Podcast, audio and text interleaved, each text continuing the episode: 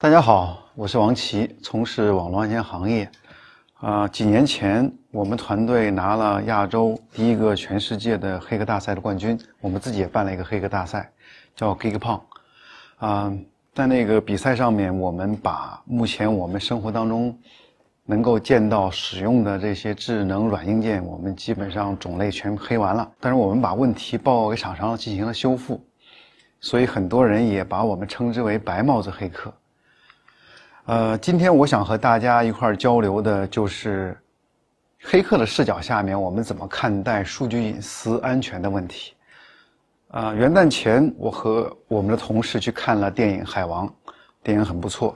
啊，之前我看超级英雄的这样的电影其实是三十多年前了，但是我已经想不起来和谁、什么时候，甚至不知道是哪一年。但现在如果我翻起手机，我就可以非常清楚的看到我是几点几分。开始看的，甚至我坐在哪一排，翻照片的话还能知道我和谁穿了什么样的衣服。之后我们还去哪里吃了什么样的饭。我们的生活其实已经被这样数字化了。我们每个人其实也变成了一个行走的数据库。我们去过哪里，然后我们说过什么样的话，我们和谁买了什么样的东西，我们听过什么样的歌，我们甚至去什么样的医院买了什么样的药，小孩多大，参加过什么样的兴趣班。这些数据都存在于网络上的某个位置，千千万万个这样的我们，日积月累就形成了一个非常大的数据库。这些大数据里面，个人数据里面可能会有一些我们不希望别人知道的，这就涉及到了隐私的保护。我们必须承认一个比较让人绝望的一个现实是，在数字化时代，我们的数据被采集、被传输、被存储，都是不可避免的，而且。数据隐私其实是一个比较复杂的问题，因为涉及到，呃，知情权、保护的义务，还有使用权等等一些法律方面的一些问题。什么样的数据是我认为的隐私？你为什么要采集？你怎么采集？你拿来做什么用？甚至你为什么要拿来做交易用？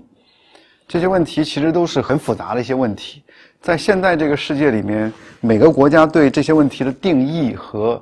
啊，约束其实也是不尽相同的。我们今天很难去把这些问题所有的探讨，我们只能站在黑客的角度来看一看我们如何保护我们的数据隐私。在我们安全界或者说黑客圈有一句话叫做“未知攻焉之防”，呃，意思是如果我们都不知道我们是如何被攻击的，我们怎么能防范呢？也就是说，如果我们都不知道我们的隐私数据是如何丢失或者是被人使非法使用的。我们怎么样来防范、保护自己的隐私呢？相信大家肯定多多少少看到过一些新闻，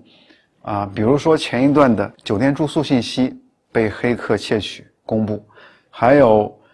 有黑客在暗网里面出售几十亿条出行记录，这些都是黑客干的。但是我要告诉大家一个，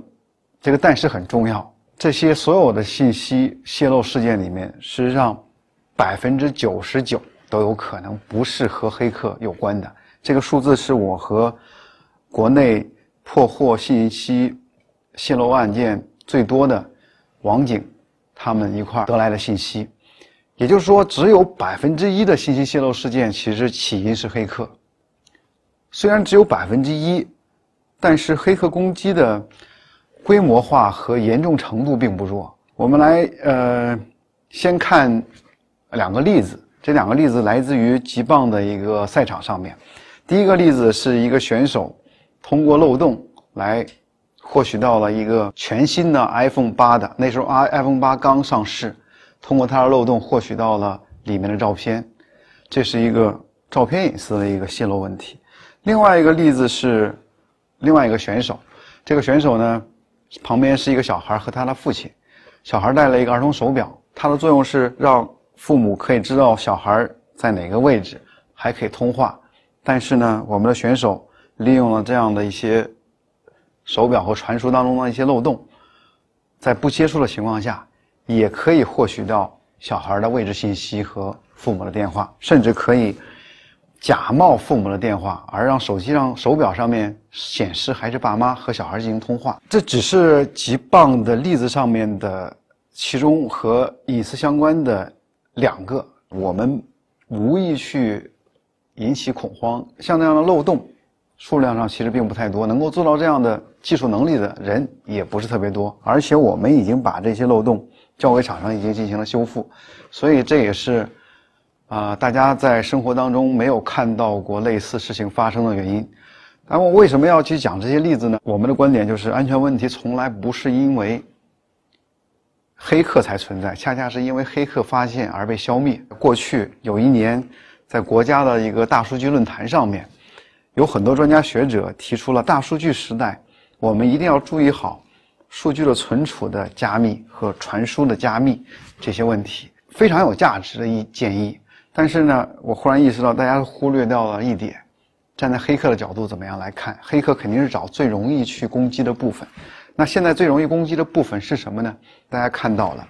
无论偷照片也好，还有这些，其实难度上是有的。但是终端的数据的采集问题，其实也是非常重要的一部分。如果我们能够采集，别人也能够采集，甚至我们采集的数据是别人已经篡改过的数据，那我们怎么样来谈数据的安全？我们怎么来谈个人隐私的保护呢？如果我买了一个智能扫地机器人，很智能，我可以跟他通话，甚至可以看家里的情况。他也可以通过激光或者其他手段扫这个家里的一些方位图。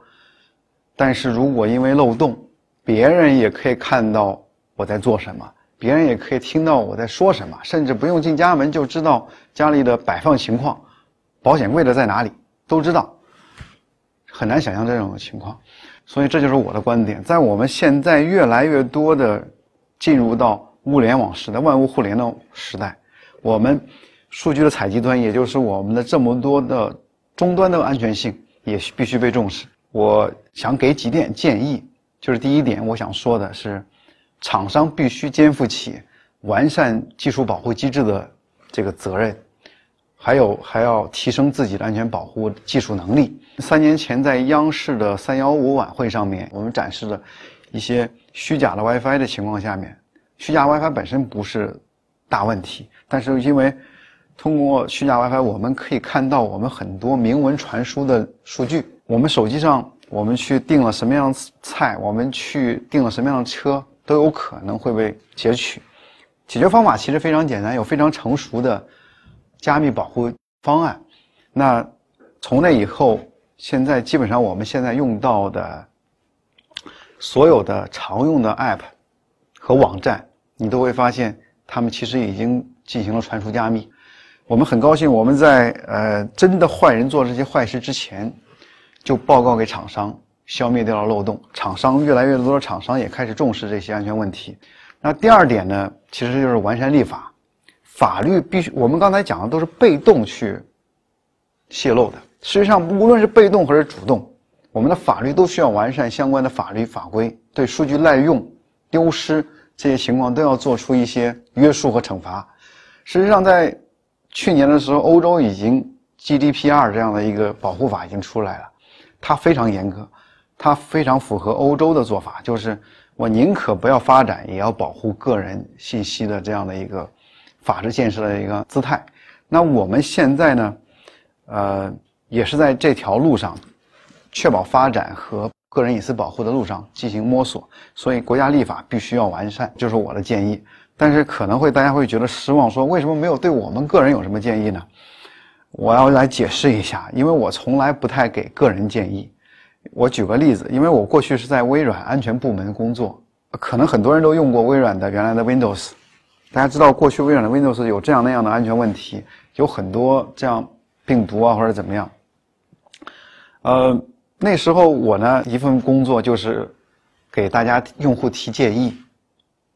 那当时当时大家知道有邮件病毒会比较多，很多人不太注意，就拿打开收到这个邮件就双击打开这样的一个邮件附件，病毒就执行了。我们的给的建议就是告诉用户你不要双击执行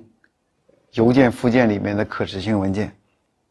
但是事实上到了二零零三年的时候，突然 Windows 出了一个漏洞，只要用户鼠标。单击一下这个，或者选择一下这个附件，这个病毒就执行了。那我们就不得不去改这个建议，用户不要去单击这个邮件附件。但是又过了一年，很不幸，微微软 Windows 又出了个漏洞，这个漏洞是什么呢？如果你鼠标移过去的时候，你滑动过去的时候，病毒就执行了。那我们怎么能建议呢？我们建议说，用户收到邮件的时候放下鼠标，不要动吗？所以，我们很难给用户合理的建议。我认为说，在一个我们永远不要试图去教育用户该怎么做，因为用户可能会崩溃，而且这也不是用户的责任。一个安全的智能社会。不应该每个人都精通黑客技术和防黑客的本领，一个就像一个安全的国家和社会，你不能指望每个人都会武术一样，人人懂擒拿格斗，人人还要会查杀木马。我觉得这样这样社会应该是已经本身就是一个非常不安全的一个社会。所以，如果我要给大家安全建议的话，我觉得最重要的一点就是，在我们立法有保障的情况下，希望大家能够端起法律的武器来保护自己。去年在上海就有一个例子，上海的一个一个用户一个一个人接到一个电话，对方知道他的电话，知道他名字，也知道他刚装修完，他突然意识到这他的信息被泄露了，所以他就告对方，就还真的牵扯出一起这个信息泄露的案件，目前这个已经被审判了。那所以我就希望大家以他这样为榜样。因为只有用户去推动厂商或者推动拥有我们信息的这方去保护我们，我觉得我们才能够真正的去让他们肩负起他们这个义务。那因为我们现在的行业发展速度其实远远大于技术发展的速度，技术发展的速度又远远大于这些厂商安全能力的提升速度，所以我们现在很遇到了很多设备。呃，我们用到了很多的这种产品，安全方面还是有一些问题的，所以呃，有一些问题啊，比如说摄像头啊，这些安全问题还是会爆发，这些带来的数据隐私泄露问题还会出现。第二个问题是我们需要关注一下人工智能带来的新的隐私问题。我们现在每天会产生很大量的数据，这些数据都有价值，必须要串在一块儿，但是这些数据如果单纯使用，它可能会侵犯掉隐私，比如说我们的购买记录，我们千千万万个购买记录，在数据交易的时候是要把名字或者电话号码或者其他东西要隐藏起来的。这这个技术叫脱敏。这个脱敏其实是站在我们人类角度去看的，就是我们如果拿到一条信息，我们其实无法知道这条信息到底是谁，他买了什么东西，我们更不知道他未来会做什么样的事情。但是我们思考的问题是。如果放在人工智能的眼里，它有没有可能从千千万万个人类看不出细节的数据大型数据库里面，用机器的智慧，仍然推断出背后隐藏的隐私，甚至还原出个人的画像，推断他未来的行为呢？去年 Facebook 的事情已经向大家证明了，大家的公开的留言都可能会被人工智能用来分析判断这个人的画像，推测他的。政治倾向，最后再去影响他，这样的情况，我觉得未来还可能会发生，甚至包括医疗领域，也可能会出现脱敏的数据反推出这个人物的医疗信息或者个人信息。所以最后呢，我们还是要说一下，我们不得不还要生活在一个现在看起来还不是特别安全的环境里。啊，但是呢，我觉得大家完全不需要悲观，因为我们做安全的，我们虽然知道威胁在哪里，我们也不悲观，因为我们知道安全从来都是一个动态的过程，不可能一蹴而就，安全漏洞也不可能永远被根除。我们做安全的目标其实只有两个，一个是漏洞尽可能的少，也不是说完全没有，因为不可能没有；另外一个是攻击的成本是越来越高，要做到这一点的话，我觉得需要国家社会。包括我们每个人的共同的努力，啊，谢谢大家。